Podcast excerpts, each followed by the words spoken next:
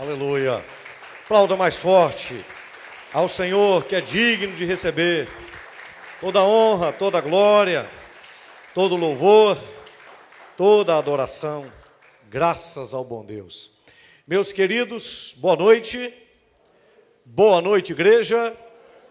Paz seja convosco. Quem está feliz com Jesus, diga aleluia.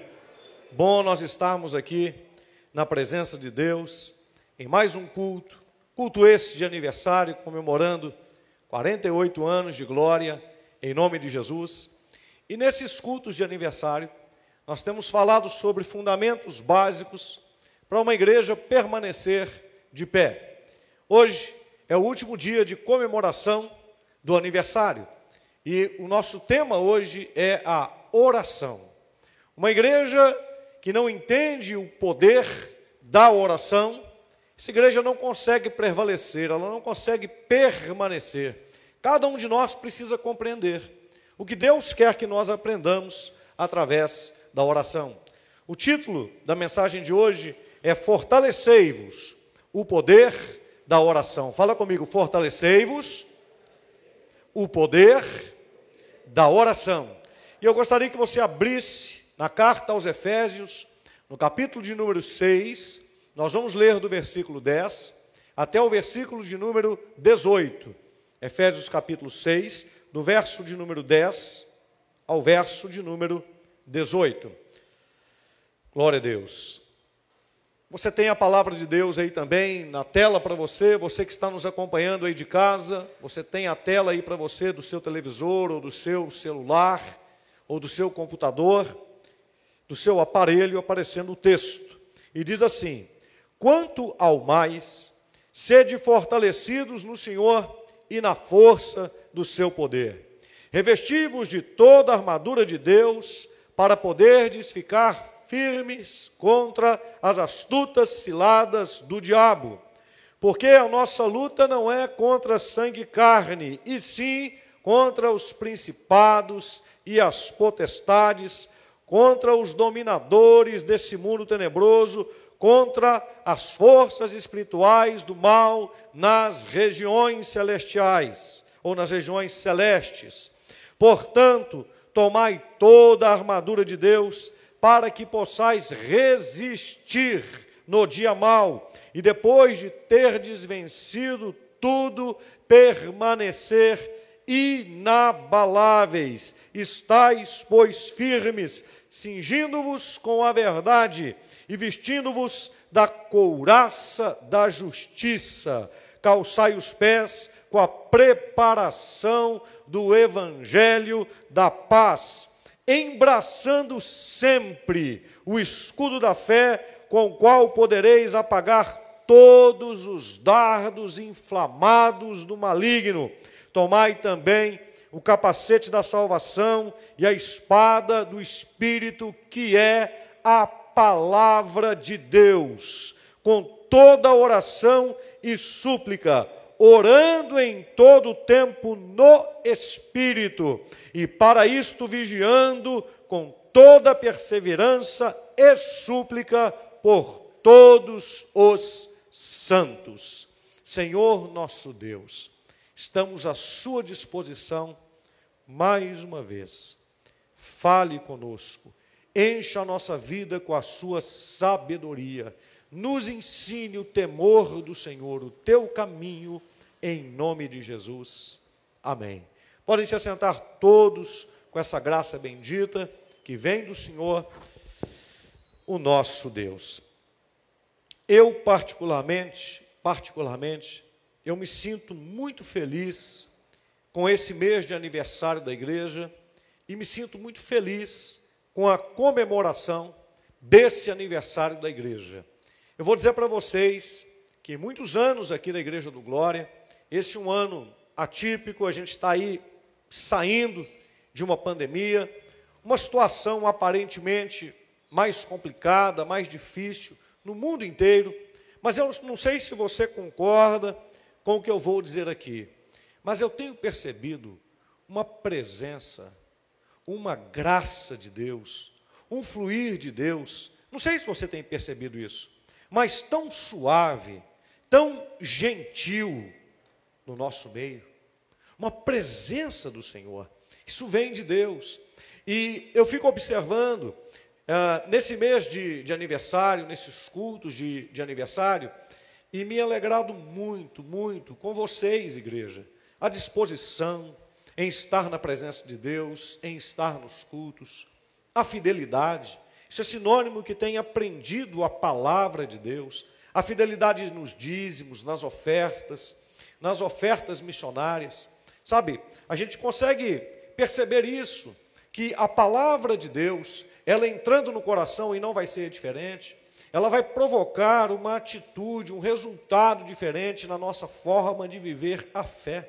Não é preciso apelação, não é preciso forçação de barra, não é preciso torcer o evangelho, não é preciso falsas promessas, não é preciso criar falsas expectativas, não é necessário criar algo espetaculoso, mas nós compreendendo o que é Deus, nós compreendendo isso é algo muito importante, que a gente precisa ter uma vida boa uns com os outros, mas sobretudo a gente precisa ter uma vida onde nós dependemos de Deus, onde nós temos uma responsabilidade de nos relacionar com Deus dia após dia, que nós temos uma responsabilidade de cultivar a salvação que o Senhor nos deu, de viver debaixo da proteção desse sangue precioso. Isso alegra muito o coração da gente. A gente perceber as pessoas não dependendo de outras pessoas para andar com Deus, mas contando com outras pessoas para poder nos ajudar, estar conosco no caminho. Como é bom ter um irmão, como é bom ter um amigo, mas melhor ainda é ser irmão. Melhor ainda é ser amigo, é se colocar à disposição dos outros. Como é bom a gente saber que, mesmo com diferenças, mesmo com entraves, na igreja sempre nós vamos ter isso, as pessoas são diferentes, mas que a gente precisa ser maduro para superar essas diferenças, às vezes de opinião, às vezes na maneira de enxergar as coisas, mas Veja bem, a gente tem um coração quebrantado para nos quebrar diante da palavra, como mostrou esse teatro, nos permitir ser quebrados por Deus toda vez que for necessário. Então nós temos que ser firmes, claro, a gente não pode ser levado por qualquer sopro, por qualquer vento, por qualquer doutrina, mas quando a palavra de Deus mostrar para nós, olha, é desse jeito, é assim, a gente não discute. A gente simplesmente obedece o que o Senhor falou na sua santa palavra. Isso é um cristianismo saudável, gente. Isso é um cristianismo que funciona. Isso é uma fé que agrada a Deus.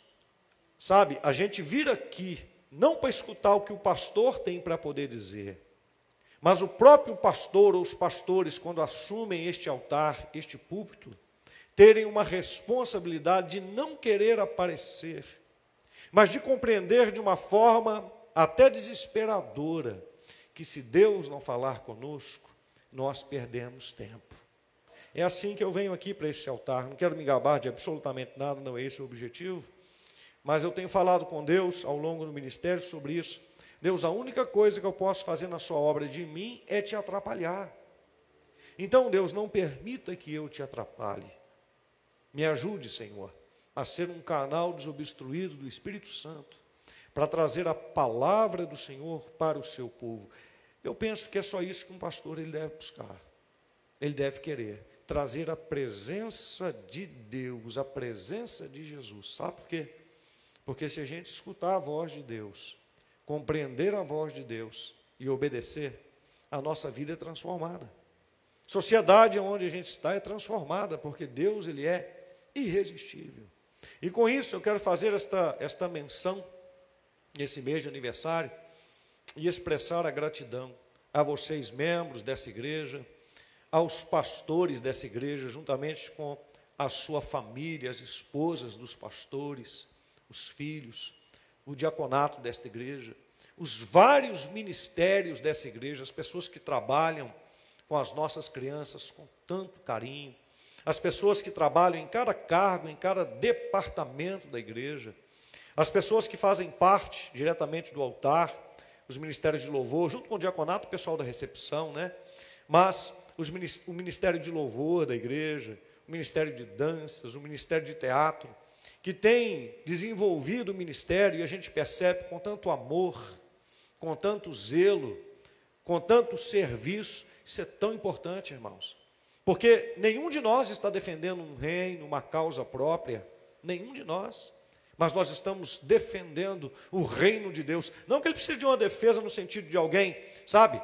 Nós estamos muito mais nessa defesa, é aquela postura de abrir a jaula e deixar o leão sair. Que é o Deus Todo-Poderoso, que é o Senhor Jesus ressuscitado. Permitir que ele apareça. Isso é tão bom. O carinho de cada um, o cuidado de cada um. Isso demonstra a qualidade que uma igreja tem. Nós não somos pessoas do sistema greco-romano que estão disputando umas com as outras quem é o melhor, um lugar no pódio, de jeito nenhum. Nós estamos todos servindo a Deus juntos. E como eu disse para você na semana passada, nós temos um encontro marcado nas bodas do Cordeiro e você não me faça desfeita de faltar para essa festa. Nós vamos celebrar juntos em nome de Jesus, na mesma festa. É assim que tem que ser. E lembrando que tem espaço para todos, para todos. Né? Um teatro desse, se o seu coração ferveu quando você viu um teatro desse, para você, venha fazer parte. Venha fazer parte. Irmãos, a gente não deve ah, tem muita gente que fala assim: eu sonho com isso, eu sonho com aquilo. Já tem muito tempo que eu não fico sonhando com coisas, falando, eu sonho com isso. Não, sabe, os sonhos que eu tenho, eu procuro trabalhar em Deus, na fé no Senhor, para fazê-los serem realizados em nome de Jesus. Eu não quero sonhar com uma igreja. Sempre eu digo para vocês, né? Eu pastoreio para uma igreja maravilhosa, para uma igreja inteligente, para uma igreja sábia, para um povo obediente. É assim. Eu não vou esperar isso lá na frente, eu vou fazer isso agora, em nome de Jesus. Eu vou permitir o Senhor trabalhar na minha vida, eu quero que Ele faça, eu quero que Ele trabalhe as impressões dele, para que a igreja seja assim agora. Isso é tão gostoso. Eu não tenho que esperar um lugar ser da forma que eu. Ah, não, não, não, não, eu preciso ajudar a construir. Eu preciso ajudar a reconstruir os muros, as portas, as torres, o templo, as casas. Eu estou aqui, você está aqui para isso, para nós construirmos juntos em nome de Jesus. Aqui é o lugar aonde nós devemos elevar a bandeira das boas notícias. A gente vai escutar muita notícia ruim na televisão, no rádio, muito prognóstico difícil, mas aqui nós devemos nos reunir para falar das notícias da palavra de Deus, aquilo que nós acreditamos, para ir na contramão, porque as coisas ruins a gente sabe que elas estão aí, mas para ir na contramão de tudo isso e fazer diferença no reino de Deus. Poder dizer assim: olha, eu faço parte da equipe de Jesus, cada um de nós. Você está aqui no culto, e às vezes você não tem nenhuma expressão aqui no altar, mas você está aqui orando por alguém que não está aqui e Deus está te atendendo. Essa pessoa vai se converter, vai passar pelas águas. Você acha que é, a, a, gente não tem essa, esse conhecimento espiritual? Enquanto eu estou aqui pregando, eu sei que tem pessoas que não sobem nesse altar aqui para falar um A, para falar um aleluia, não sobem aqui, mas estão orando por mim. Deus usa esse pastor Deus fala através da boca dele. Eu sei disso. É isso, irmãos. É juntos. Isso é ser igreja. É juntos. E quando a gente vê alguém fazer alguma coisa, a gente torcer para que ele vá ao ápice, para que ele entregue o melhor que ele tem em nome de Jesus. Sabe, quando a gente fizer um teatro aqui, que as nossas produções, elas sejam melhores do que qualquer outra produção, não porque a gente está disputando, mas porque a gente quer fazer aquela vontade de crescer, de trabalhar para Deus, não é? As pessoas às vezes estão filmando com um celular aqui, mas procurando fazer o melhor, fazendo uma fotografia, mas se importando, porque estão, estão entendendo, eu estou trabalhando para o meu Deus. Eu fico pensando, quando Jesus olha para nós fazendo a obra dele, como é que nós o tocamos fazendo isso?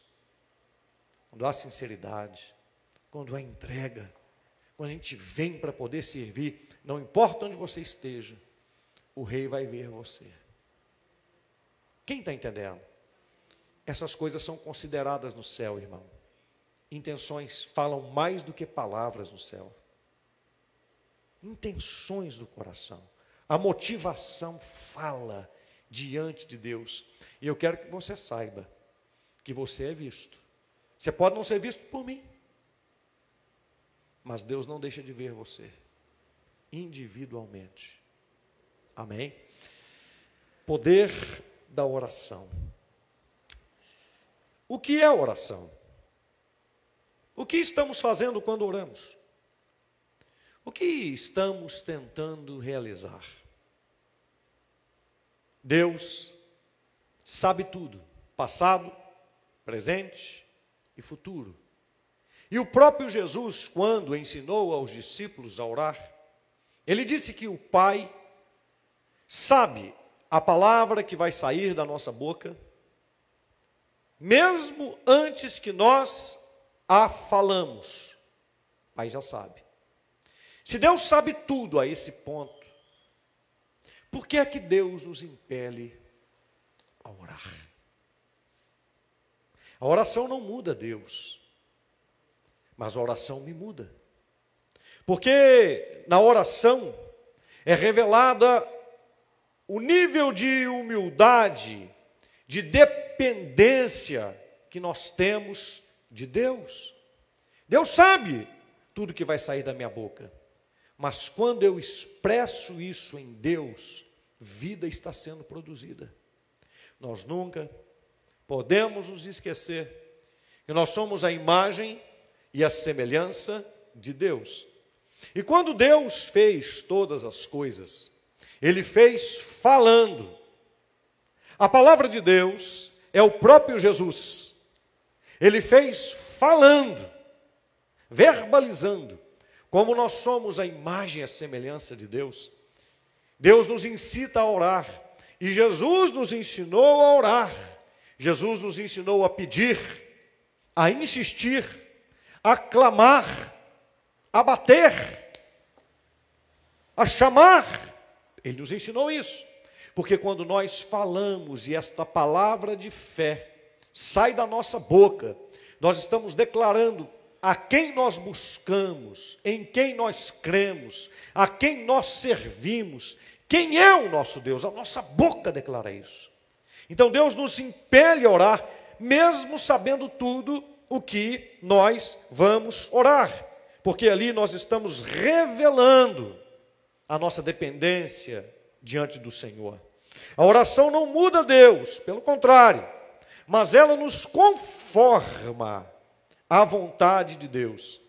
O escritor Robert Murray McCain, ele fez uma declaração importante, eu notei, o que o homem é, é sobre os seus joelhos diante de Deus, e nada mais. O que nós somos, nós somos sobre os nossos joelhos quando nós estamos diante de Deus.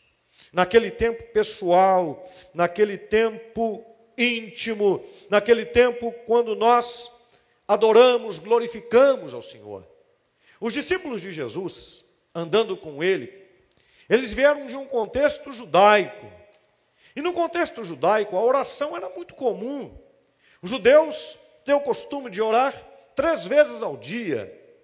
Daniel orava três vezes por dia. Inclusive, ele foi lançado na cova dos leões por permanecer orando, quando fizeram um decreto justamente para poder apanhá-lo. Então, aqueles que eram contra ele fizeram um decreto que durante o período de 30 dias ninguém poderia orar. Que toda veneração deveria ser ao rei. O decreto foi assinado. E o Daniel não obedeceu esse decreto. E foi dito que quem fizesse o contrário, quem não obedecesse o decreto, seria lançado na cova dos leões. Ninguém poderia buscar nenhum outro Deus. E Daniel orava três vezes por dia, foi pego e foi lançado. Dario não gostou daquilo, mas teve que fazer, porque a palavra do rei não pode voltar atrás. Deus fechou a boca dos leões e tirou o Daniel lá da cova, porque ele orava três vezes por dia. Então a oração sempre fez parte do contexto do povo judaico. Mas durante um tempo, os discípulos andando com Jesus, eles fizeram um pedido para ele. Eles falaram assim: Jesus, ensina-nos a orar. Eles perceberam que a relação de Jesus com Deus, até pelos resultados, era diferente, porque eles viam milagres, sinais, maravilhas. mas viam também uma doçura, uma gentileza, uma firmeza, uma autoridade, um poder emanando de Jesus, que eles falaram, a gente precisa aprender a orar. E quando eles falam, Jesus ensina-nos a orar, a gente vai perceber que quando Jesus os ensina a orar, ele revela como ele orava. Jesus tirava muitas horas, muito tempo para poder orar sozinho, ele com o Pai. Nos momentos precedentes à sua morte, ele foi até o jardim do Getsemane, Getsemane ou jardim do Cedron, e ele chamou os seus discípulos, Pedro, Tiago e João, para vigiarem com ele por uma hora. Jesus, na verdade, ele ficou orando ali por muitas horas, buscando a Deus, sozinho. Sozinho. Mas é interessante que, quando os evangelistas revelam a oração de Jesus, eles revelam um ponto importante: Pai, se possível for, passa de mim esse cálice, mas contudo, que não seja feita a minha, mas a tua vontade. Esta é uma oração tão importante, porque muita gente pensa que Jesus estava com medo de morrer. E não era esse o caso, porque os discípulos não queriam que ele fosse morto. Mas ele disse: Para isso eu nasci, para morrer.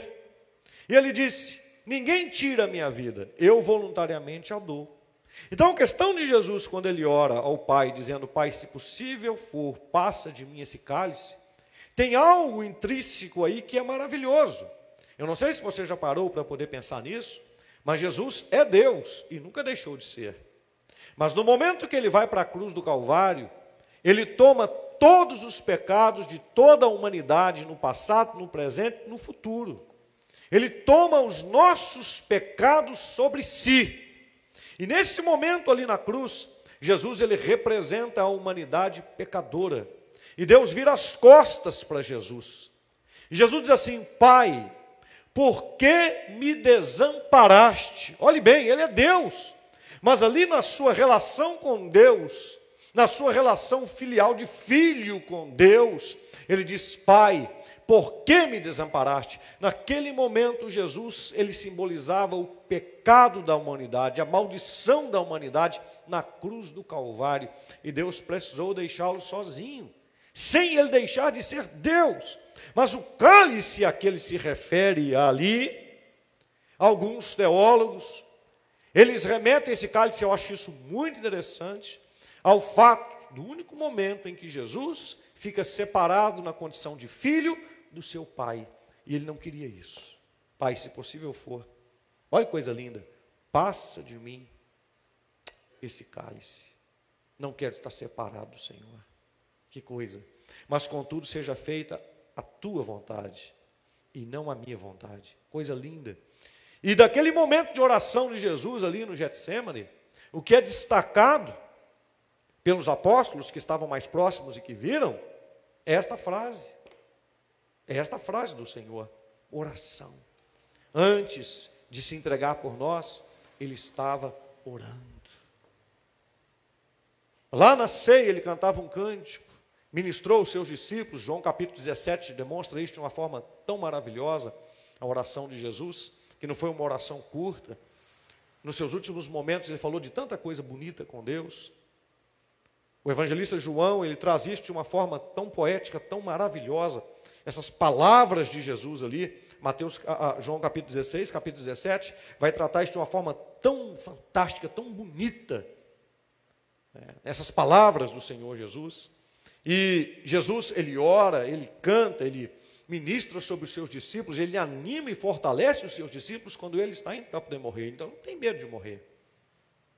Ele não tem medo de morrer. Ele sabe todo o sofrimento que ele vai passar, e ele sabe, foi feito tudo isso antes da fundação do mundo. Ele vem para poder nos resgatar. Mas ele se submete a tudo isso para nos levar de volta. Ele demonstra na prática o que é dependência de Deus, o que é se humilhar, o que é estar, se relacionar com Deus, a importância de se relacionar com Deus. E no capítulo 6 de Mateus, do versículo 6 em diante, Jesus diz assim: Mas tu, quando orares, entra no teu aposento e fechando a tua porta, eu vou ler nessa versão: entra no teu quarto e fechando a porta, orarás a teu pai que está em secreto, e teu pai que te vê em secreto te recompensará. Então veja bem, quando os discípulos pedem a Jesus para que ele lhes ensine a orar, ele vai ensinar a orar e ele dá alguns detalhes especiais. Ele fala assim: diga assim, no seu quarto, com a porta fechada e em secreto. O próximo versículo, se tiver fácil de colocar. E quando, e orando, não useis de vãs repetições como gentios, porque presumem que pelo seu muito falar serão ouvidos. Então ele coloca o seguinte: não precisa repetir muita coisa, não.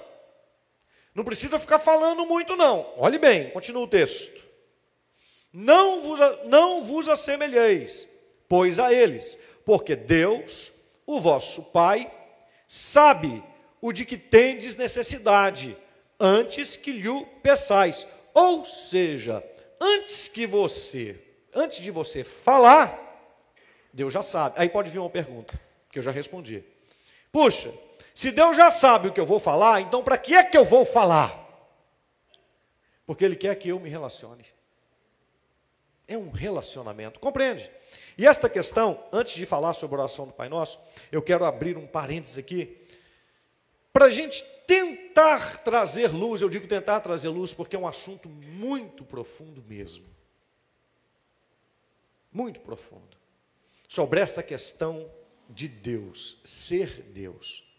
Irmãos, tudo para nós está condicionado ao fator tempo. E a gente não consegue entender as coisas fora do fator tempo. Essa é a grande questão.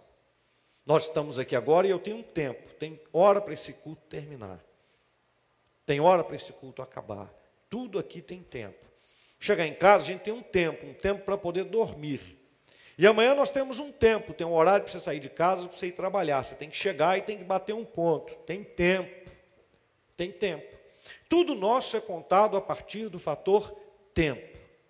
Mas o Deus que nós servimos, ele é maior do que o tempo. Ele é maior do que o tempo. E o tempo para ele não é que seja relativo, como Einstein colocou sobre a relatividade do tempo. Para Deus, o tempo não é relativo, porque Deus está sobre o tempo. Para Deus, passado, presente e futuro é tudo uma coisa só. Isso eu posso falar com você.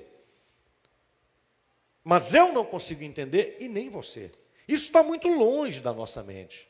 Isso está muito longe da ciência. Isso está muito longe de qualquer conceito filosófico. Isso está muito longe de qualquer invencionice humana, porque nós estamos condicionados, não apenas condicionados, nós estamos presos ao fator tempo. Nós não sabemos o dia, mas um dia essa nossa vida, esse nosso corpo passa. Um dia esse nosso corpo morre. Nós estamos condicionados ao tempo. Deus não.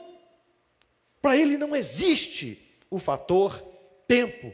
Ele então está tão sobre, tão acima, que não tem como a gente dimensionar o quanto que Deus está acima. O que, que isso quer dizer com isso, pastor? Você tem um compromisso junto com a sua esposa. E a sua esposa está se arrumando para ir nesse compromisso. E ela se atrasou. Isso quase não acontece. Mas ela se atrasou. E vocês estão 30 minutos atrasados, e a sua esposa chega para você e fala assim: Meu bem, eu uso batom vermelho ou cor-de-rosa? Meia hora atrasados para poder sair de casa. O que, que você faz? Meu bem, você é maravilhosa de qualquer jeito. Ou vermelho ou cor-de-rosa. Nós estamos atrasados.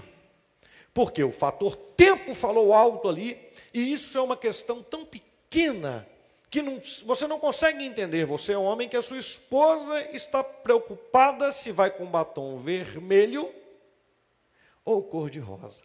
Isso não é tão importante. O seu filho pequeno faz uma pergunta para você, e o seu filho pergunta para você: Papai, por que, que a lua está ali naquele lugar? Você fala, não preocupa com isso, não, meu filho. Isso aí um dia, não preocupe, isso aí não faz diferença nenhuma. Porque você não tem tempo para responder esta pergunta, até porque se tivesse também talvez não iria conseguir. O fator tempo para nós fala muito alto.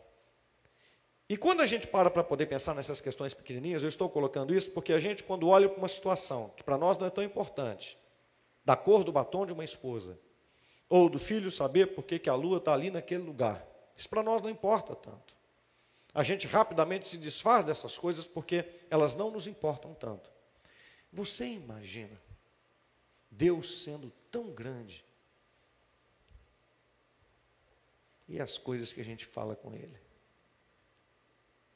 Você imagina Deus que sabe tudo e você falando assim: Senhor, eu prometo que eu vou ser fiel. E Ele sabe lá na frente que a gente vai pisar na bola. E Ele escuta. Ele senta. Você imagina Deus indo lá encontrar com o Adão no Éden, com a Eva, sabendo já de antemão que eles iriam escorregar. Você imagina Deus falando com Samuel eu rejeitei Saul, mas escolhi um homem segundo o meu coração, e sabendo que lá na frente o Davi iria tomar a Betseba para ele, iria colocar Urias, que o Davi iria colocar Urias na frente da batalha, praticando um assassinato contra o marido daquela mulher, tentando esconder a gravidez daquele filho, mas ele fala assim: Eu escolhi um homem segundo o meu coração.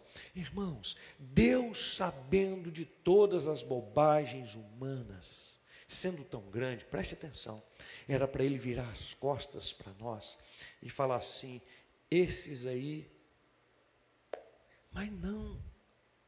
Ele olha para nós através de Jesus. Eu até já, já preguei para vocês sobre isso. Quando eu falo eu já preguei, né, as pessoas que, que escutam na internet falam assim: que culto? Aí você vai ter que assistir um monte de culto lá.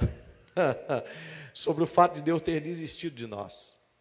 E parece uma loucura, né? Você se lembra quando eu preguei a respeito disso, né? Mas ele não desistiu no sentido de falar assim: vou te jogar numa lata de lixo, no sentido de você não tem jeito em você mesmo, mas eu vou dar um jeito para você. Cristo. Isso é lindo, né? Isso é maravilhoso. Porque a gente não tem jeito, mas Deus arrumou um jeito para a gente ter jeito, único. A vida de Cristo em nós, isso é maravilhoso. Você imagina Deus dar atenção para a gente? Hã? Dá atenção para a gente. Às vezes a gente, para fazer a obra dele, a gente dá uma escorregada, faz um negócio que não devia. Mas Deus dá atenção para a gente. O Espírito dele vem e se move em nós, a gente se sente todo gostoso, né? Ah, Deus falou comigo, Deus se moveu na minha vida. Você imagina você não lidando com as trivialidades da vida com as outras pessoas, não tendo paciência, porque você conhece um pouquinho mais, então você não tem paciência, não tem paciência com esse povo, não, não, não tem paciência, não tem não, porque sabe um pouquinho a mais. Agora você imagina Deus quem está entendendo o que eu estou falando? Por isso, que se parecer com Jesus tem a ver com se preocupar com o próximo tanto.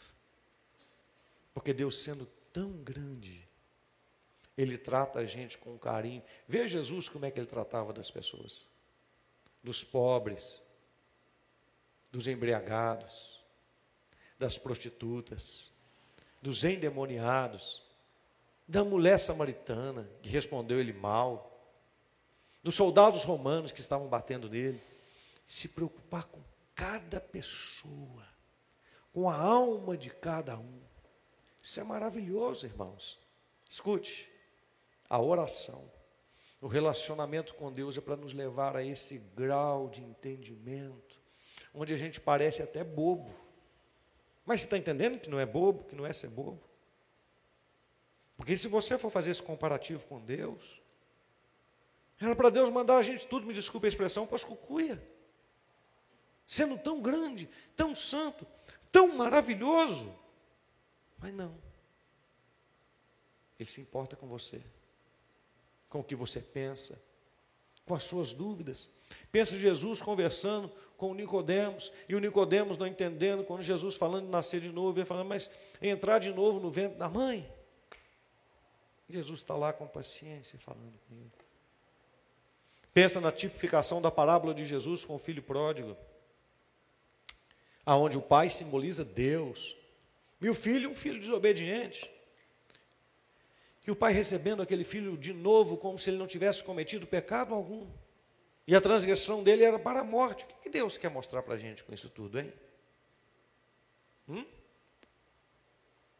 Um amor indescritível, um zelo, um cuidado, uma atenção especial com a nossa vida. Por isso que ninguém pode reclamar do amor de Deus, gente. Ninguém pode fugir desse amor.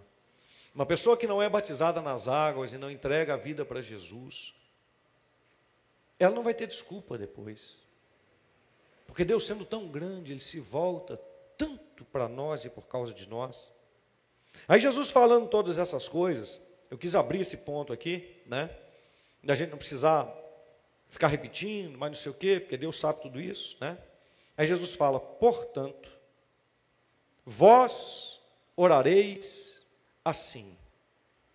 Aí ele vai ensinar que falar. Primeiro ele ensina postura, secreto, sozinho. Vós orareis assim. Como é que essa pessoa que vai orar está? Onde ela está? Fala comigo. Aonde?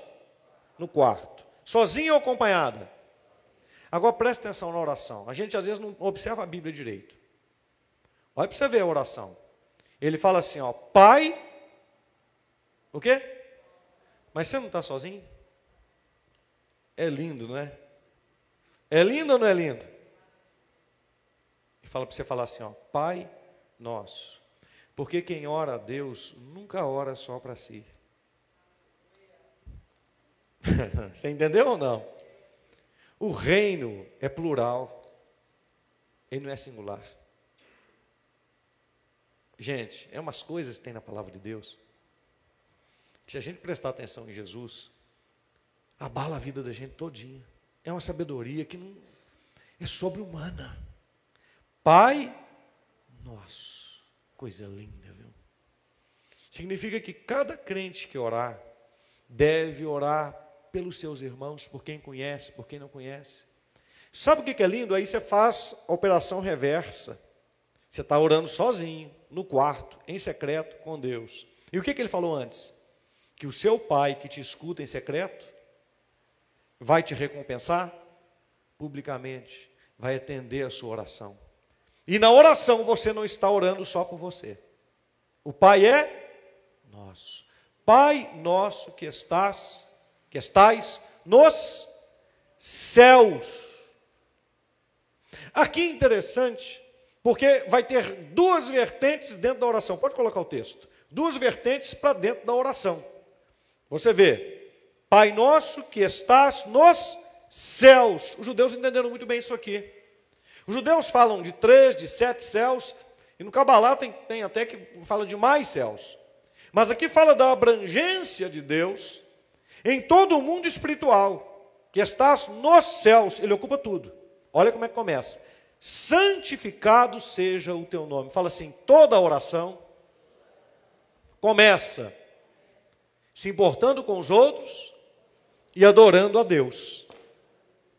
Os mandamentos estão aí. Você não começa a oração pedindo, você começa adorando. Santificado seja o teu nome. Que coisa bonita, hein? O Senhor é maravilhoso, Deus. Olhe lá, pode passar? venha o teu reino. Olhe bem, não está falando nada sobre mim nem sobre você. Venha o teu reino, santificado seja o teu nome, venha o teu reino. Faça-se a tua vontade, assim na terra como no céu. Não é a minha vontade, não é o que eu quero. Ninguém pode orar para poder falar de si.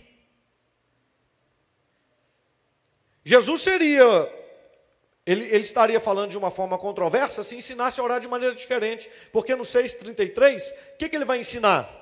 Mas buscai, pois, em primeiro lugar o reino de Deus, o reino de Deus e a sua justiça. Todas essas coisas serão acrescentadas. Na oração do Pai Nosso está isso. Que é um modelo de oração. Que é um modelo de oração. Apareceu até aí para você o texto. O pessoal está esperto ali, hein? Puxa, que coisa maravilhosa, hein? Mas continuando a oração do Pai Nosso, quando a gente continua, Aí, depois que a gente faz isso, né? Seja feita, venha o teu reino, seja feita a, o pão, seja feita a tua vontade, assim na terra como no céu, não é a minha. Aí ele vai dizer: o pão, me ajude, o pão, você não pede para você, a necessidade, o pão nosso. Não é assim, me dá o meu pão e o outro que se lasque, cada um busca. O reino não é assim. o pão nosso. Interessante, fala assim: o Pai é nosso, mas o pão também é nosso. Coisa linda. O pão nosso de cada dia nos dai hoje. Sabe o que eu vejo? Uma padaria de Deus. Com pão fresquinho saindo todo dia. E o pão nosso, esse pão Deus fez para nós, de cada dia da nossa vida. Jesus ensina a gente a orar. Nos dá hoje. Que coisa maravilhosa. Mas não é só para mim. Eu quero para mim, mas eu quero para todos. É o pão nosso, porque o Pai também é nosso. Isso é tão maravilhoso, gente. Se os homens observassem a oração do Pai Nosso, só a oração que Jesus ensinou a orar, o homem seria diferente aqui na terra. Se os presidentes das nações, os governadores, os que estão em posição de poder, observassem só a oração do Pai Nosso, que é feita em muitos eventos, às vezes até comemorativos, mas se observasse de fato esta oração, a vida na terra seria diferente. Tem tanta gente preocupada só com seu pão. Tem tanta gente acumulando tanta coisa que é tanto pão para ele e pão para ninguém. Continua, por favor. E perdoa-nos sozinho no quarto. Isso é maravilhoso. As nossas dívidas. Meu Deus do céu. Sozinho. Eu estou orando e estou pedindo, Deus, não me perdoa só a mim, não. Perdoa os meus irmãos também.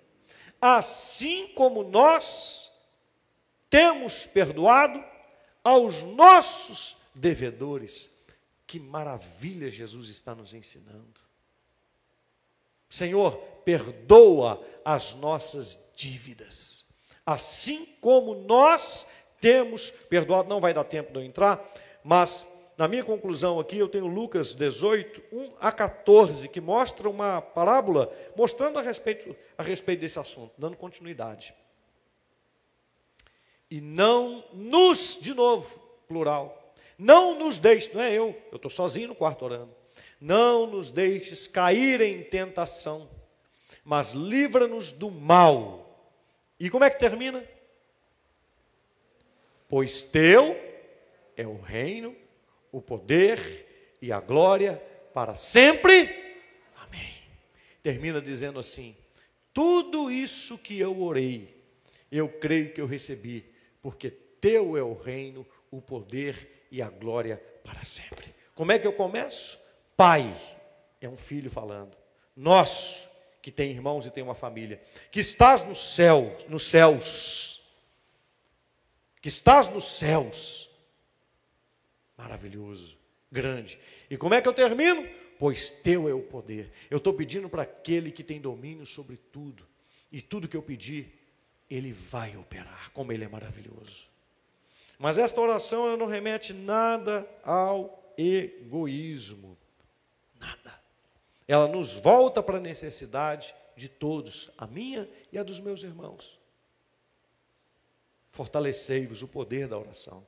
Para uma igreja permanecer, ela precisa entender. E eu quero colocar um, um parênteses importante. Quando a gente fala o poder da oração, tem muita gente, tem muita gente que fala assim: ó, a oração tem poder. Não, a oração não tem poder. A quem nós oramos é que faz o poder. É Deus quem tem poder.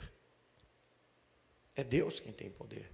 A gente fala assim, ó, uma pessoa que ora é poderosa. Não, poderoso é Deus. Todo o poder é dele. Quem ora, saca o poder de Deus. E esse poder de Deus entra em ação. O poder é de Deus. Porque até nisso a gente pode escorregar e a gente pode cair. Ó, aquele fulano de tal ali, ele é de oração. Você toma cuidado, hein? Aí a pessoa, oh, não, não, não, não somos nada. Então, quando a expressão, o poder da oração tem que ser compreendido. A oração, fala comigo, a oração expressa o poder de Deus. Não é que a oração tem poder, quem tem poder é Deus, a quem nós oramos. Amém? Se não, tem os adoradores do óleo também, né? Ah, o óleo tem poder, não. Quem tem poder é Deus. E Deus opera. Amém? Então a oração nesse sentido ela é simbólica. Ela é simbólica. A oração nos muda. A oração ela ajuda na construção da nossa fé, porque a fé vem pelo ouvir e ouvir a palavra de Deus. E quando nós oramos, nós devemos orar o que diz a palavra de Deus. Então isso ajuda na construção da nossa fé. E tudo isso que eu acabei de falar com você, que a oração ela começa com louvor, com adoração. A oração ela é plural, ela nunca é sozinha, ela não expressa uma atitude egoísta, mas uma atitude coletiva. Quando nós buscamos a Deus, nós temos que buscar de forma coletiva o bem para todos, querer o bem de todos, porque Deus olha todos de uma igual maneira, sem fazer acepção de ninguém. Eu tenho que entender isso quando eu oro. Eu preciso compreender isso. Se eu não entender isso, eu não entendo o que é oração. Eu não entendo o que eu estou fazendo. Eu preciso compreender que na construção da oração, até quando eu clamo por necessidade, eu clamo pela necessidade de todos. Não quero ser apenas eu suprido, mas eu quero o bem de todos. Porque o bem de todos é bom. Querer o bem dos outros é bom demais da conta, faz muito bem para a saúde em todos os sentidos. É melhor coisa dar do que receber, diz o nosso Senhor, nos ensinando a respeito da nossa vida. Está tudo envolvido com a questão da oração. Então, a oração ajuda nessa construção de fé. E a maioria das orações dos homens bíblicos, a grande maioria esmagadora, quase 100%, todas elas começam com o engrandecimento de Deus, para depois pedir. E os pedidos, eles são, na sua grande maioria, coletivos. E o fechamento das orações bíblicas é exaltando o Deus Todo-Poderoso, porque Ele é poderoso para poder fazer. O escritor aos Hebreus diz que quem se aproxima de Deus precisa acreditar que Ele existe e que Ele é galardoador daqueles que o buscam, ou seja, Ele responde. Deus não quer que ninguém chegue diante dele não acreditando que Ele não vai responder. É como que Deus se sentisse ofendido se alguém chegar para Ele para poder pedir alguma coisa sem acreditar que Ele vai fazer. Deus está dizendo assim: ó, peça, porque eu estou afim de fazer. Quem está entendendo, diga glória a Deus. Ore, porque eu quero responder. Não é uma queda de braço com Deus, pelo contrário, Ele está do nosso lado. No Salmos 2, ele diz para Davi: Pede-me e te darei as nações por herança e os termos da terra por sua concessão. Pede, ele só está esperando você pedir. E ele que fala, peça. Jesus diz assim: se vocês crerem em mim, vocês farão as obras que eu faço, e ainda maiores farão. Ele não está com ciúme, ele não está querendo disputar. Ele quer que obras maiores sejam feitas. Tudo que pedirdes ao meu Pai, crendo recebereis. No texto original, crede que já o recebestes. E assim será convosco. Ele está dizendo assim: o Pai está do lado de vocês. Ele não está disputando com você, ele não está dizendo, hum, vou ver. Não, ele está do lado, peça que eu quero responder. Ele está ávido por responder. A gente não consegue enxergar Deus assim. É um problema nosso, não é um problema de Deus.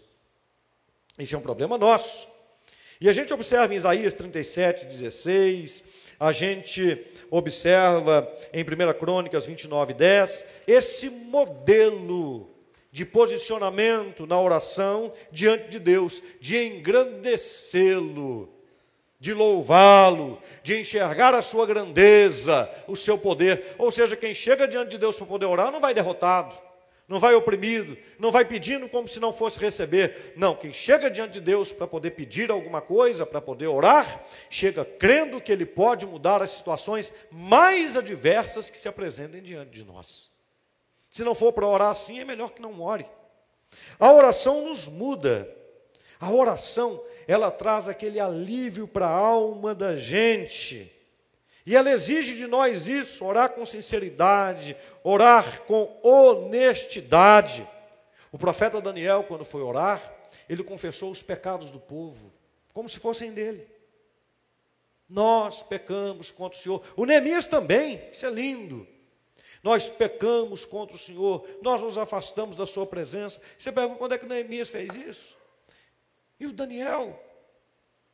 Mas eles se conformam com as pessoas que estão perto deles.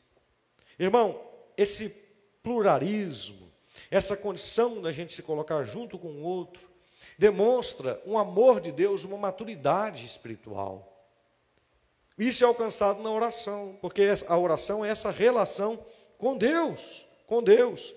O DM Lloyd Jones, né, também um escritor, ele fala assim: o homem descobre a verdadeira condição de sua vida espiritual quando se examina em particular, quando está a sós com Deus. Ele continua. A oração é a mais elevada atividade da alma humana e, portanto, é ao mesmo tempo a prova suprema da verdadeira condição espiritual do homem. Quando Paulo diz lá em Efésios, no texto que nós lemos, orando em todo o tempo, você pode falar, mas o que significa isso? Significa, porque para a gente poder orar em todo o tempo, a gente pensa assim, eu preciso de uma postura religiosa. Não, é dependendo de Deus o tempo inteiro apresentando para ele as coisas talvez mais peculiares. Porque para Deus não tem assim, Deus não está se importando com isso, Deus não está prestando atenção nisso, Deus está prestando atenção sim. Deus, Ele nos ouve sim. Os ouvidos dele estão atentos para nós sim. Ele é o Rei do universo, tem domínio sobre tudo. A sua grandeza não tem como ser medida. Eu escutei uma notícia, a notícia passou até no Jornal Nacional tem algum tempo mostrando cientistas falando de uma, de, uma, de uma descoberta deles com esses aparelhos, satélites é, evoluídos que eles colocam no espaço, e eles descobriram sobre fora da nossa galáxia duas estrelas pequenas, pequenas, que estavam girando, e chegou um ponto que elas chocaram uma com a outra. Estrelas pequenas, tamanho insignificante. Ah, o, o peso, o grau dessa trombada das duas foi tão enorme, preste atenção, que se tivesse acontecido na Via Láctea, que é onde está o sistema solar, não estou falando acontecido no sistema solar, estou falando acontecido na Via Láctea. Se tivesse acontecido, a Terra teria sido destruída. Duas estrelas. Só que, na pesquisa deles, eu não sei como é que eles pesquisam isso, não me pergunte. Eles disseram que essa explosão aconteceu há 130 milhões de anos atrás. E que ecoou o impacto da explosão das estrelas está ecoando há 130 milhões de anos, duas estrelas pequenas. E que ecoou no nosso sistema solar agora, e eles conseguiram medir no nosso sistema solar agora que isso daí aconteceu. Fator tempo. Deus está acima de tudo isso. Você consegue imaginar a grandeza de Deus? Já existem pesquisas sobre a relatividade do tempo, que foi uma teoria de Einstein, a respeito de que, por exemplo, alguém pode fazer uma viagem em determinado lugar do espaço quando tiver condições para isso, etc e tal, e passar 20 anos aqui na Terra, e a pessoa viaja para o espaço, passa 20 anos lá no espaço, e a pessoa que está aqui na Terra, ele tem um filho de um ano. Quando ele voltar, o filho dele vai ter 20 anos. Mas o tempo dele no espaço, estou fazendo um exemplo. Quando ele voltar, ele só ter envelhecido dois anos. Um exemplo. Você fala, pastor, mas o que é isso? a relatividade do espaço-tempo. Deus está sobre tudo isso. Dá para a gente entender? Não, não dá.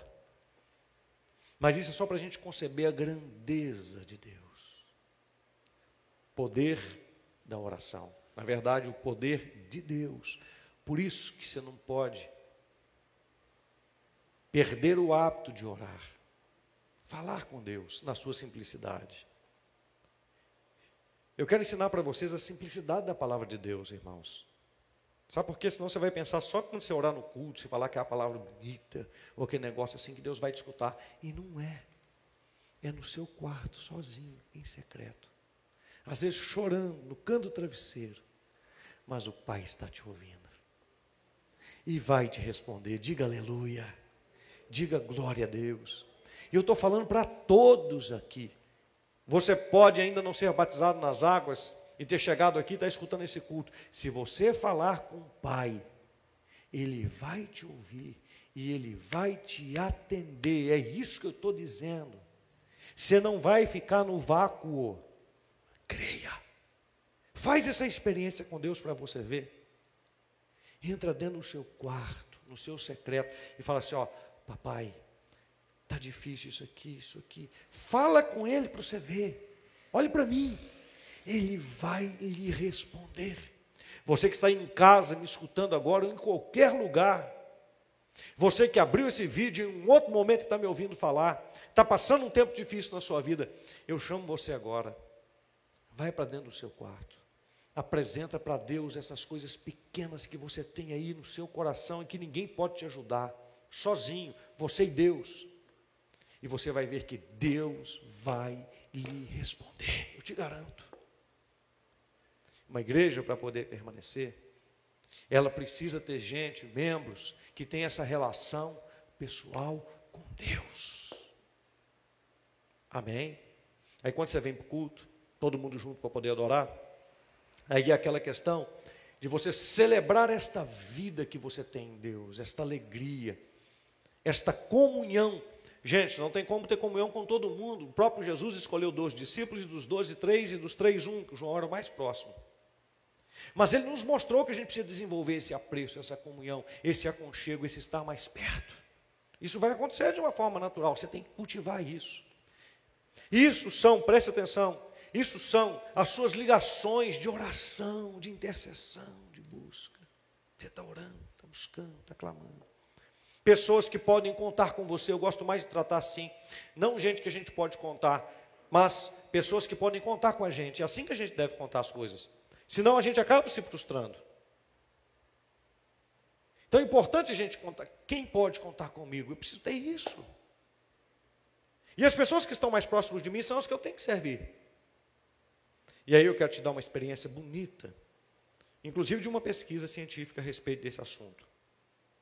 Os cientistas pesquisaram isso e a Bíblia já mostra isso já, mas é bom a gente contar. Diz que tem um jovem que ele estava nessas filas de, de, de, de fast food, tipo McDonald's e tal. Ele chegou, estava comprando o lanche dele, e ele pagou o lanche dele, mas ele falou assim: Eu vou pagar o lanche da pessoa que está atrás de mim. Era uma mulher. Ele disse assim: ó, Eu vou pagar o lanche dela. O que ela pedir, já vou deixar aqui uma quantia que, que supra. E você diga para ela, quando ela for pagar, que o lanche dela está pago, que ela é uma pessoa muito importante, muito amada, que a vida dela tem propósito. Você diz isso para ela, eu estou pagando o lanche dela. E quando ele fez isso, ele se sentiu tão bem. E a pessoa que recebeu aquele pagamento também se sentiu bem. E quando aquela mulher foi, fez o pedido, foi pagar, disse: assim, está pago. Mas como? O moço da frente. Mas eu não conheço. Pois é, além de pagar, ele disse que a senhora é muito importante, muito preciosa, muito amada.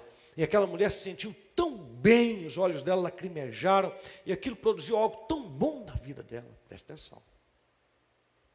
Pois uma outra experiência. O rapaz foi no Starbucks, estava tomando um café, quando ele viu três senhoras, senhorinhas, entrando.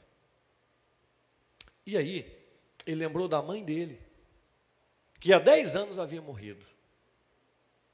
E ele era acostumado a tomar café com ela lá nesse lugar. E ele deu uma saudade da mãe dele. Uma saudade de tomar um café com a mãe dele. Aí ele se levantou, foi na mesa das mulheres, das senhoras, falou assim: é, desculpem, eu quero pagar o café de vocês, eu posso fazer isso?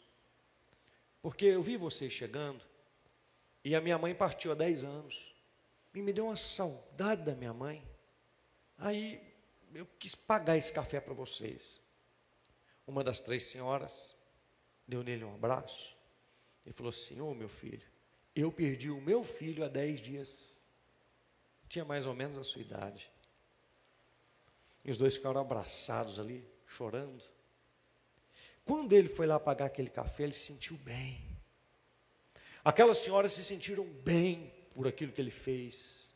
Mas quem estava em volta também, todo mundo se sentiu bem. E os médicos pesquisando esse tipo de coisa, eles descobriram que quando a gente pratica atos de bondade, o nosso organismo libera certos hormônios que trazem saúde para nós, trazem cura, melhoram as nossas condições físicas, psicológicas, a nossa memória. Ocitocinas são liberadas dentro de nós. E sabe aonde é liberado maior quantidade, quando é liberado maior quantidade de ocitocina no corpo de uma pessoa? Isso acontece no parto. Quando uma mãe está dando luz para o seu filho, a luz para o seu filho, está nascendo, é um momento de dor, é um momento de sofrimento. Mas a mãe libera, o organismo libera tanta ocitocina, porque ela está fazendo alguma coisa por uma vida que não tem como se defender. O organismo libera tanta ocitocina que a mãe se apaixona por aquela criança que nunca mais na vida ela vai se esquecer dele. Isso aí, filha, é para você entender o quanto a sua mamãe te ama. E às vezes você não dá tanta bola para ela. Ela fala alguma coisa, ela pede alguma coisa, você. Ah! Lá no momento do parto, foi liberado tanto ocitocina que ela se apaixonou de uma maneira por você que ela nunca vai se esquecer de você. Quando a gente faz bem para o outro, esse bem volta para nós, faz bem para o outro, faz bem para quem está perto da gente. Eu estou concluindo. Faz bem para todo mundo. Por isso que Jesus, quando ensina a gente a orar, ele fala assim: quando você orar, você vai dizer assim: Pai nosso, porque é nosso. A gente está junto. O Senhor está querendo que a gente experimente a melhor vida que pode ser vivida. E ela tem que se importar com os outros. Uma igreja, vale a pena a gente viver a fé numa igreja? Quando a gente compreende esse cuidado, esse zelo, esse amor que a gente tem que ter uns com os outros. Esse prestar atenção na necessidade que o outro tem. Esse saber entender que o outro, às vezes, ele é diferente, não às vezes, ele é diferente da gente, com necessidade diferente da gente. Que às vezes ele experimentou caminhos mais difíceis do que os nossos e que a gente precisa ter paciência com todo mundo. A paciência talvez seja uma das maiores virtudes da prática do amor, porque Deus tem paciência com a gente, Ele espera por nós, Ele espera por nós. Então, para ser uma igreja que completa 48 anos, a gente precisa experimentar isso, a gente precisa viver isso daí, se importar. Feche os seus olhos aí agora. Com quem você se importa? Quem aqui debaixo desse teto é importante para você? As pessoas estão sofrendo porque, ao invés de se importarem com os outros, elas estão preocupadas com trivialidades de si mesmas. Como é que está o meu cabelo? Como é que está a minha unha? como é que está a minha casa, como é que está o meu carro, como é que está o meu dinheiro, como é que estão as minhas coisas. Enquanto mais a gente se preocupa com as trivialidades, mais o mundo é imergido em um lodo de tristeza, de sofrimento, de angústia, de solidão, de perdas. E Deus quer nos ensinar que é tão simples, que é só a gente se importar com o outro que é só a gente dar atenção para quem está perto da gente. Isso é ser igreja. Isso é ser igreja. E é isso que nos trouxe até aqui. Deus tão grande, tão maravilhoso. Deus que está acima de tudo, que está acima de todos, que não tem nem como, nem quando chegar na glória a gente vai entender a dimensão dele, mas ele vem, se faz homem, vive no nosso meio, suporta as nossas idiotices, ignorâncias, suporta a nossa violência, faz tudo por nós. E ainda diz assim: Vou levar você para poder morar comigo. Não desiste. É isso que ele quer nos ensinar.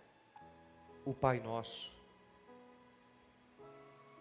que nos dá o pão nosso a cada dia. É isso que ele quer nos ensinar. Ser igreja. Igreja de verdade. Poder da oração.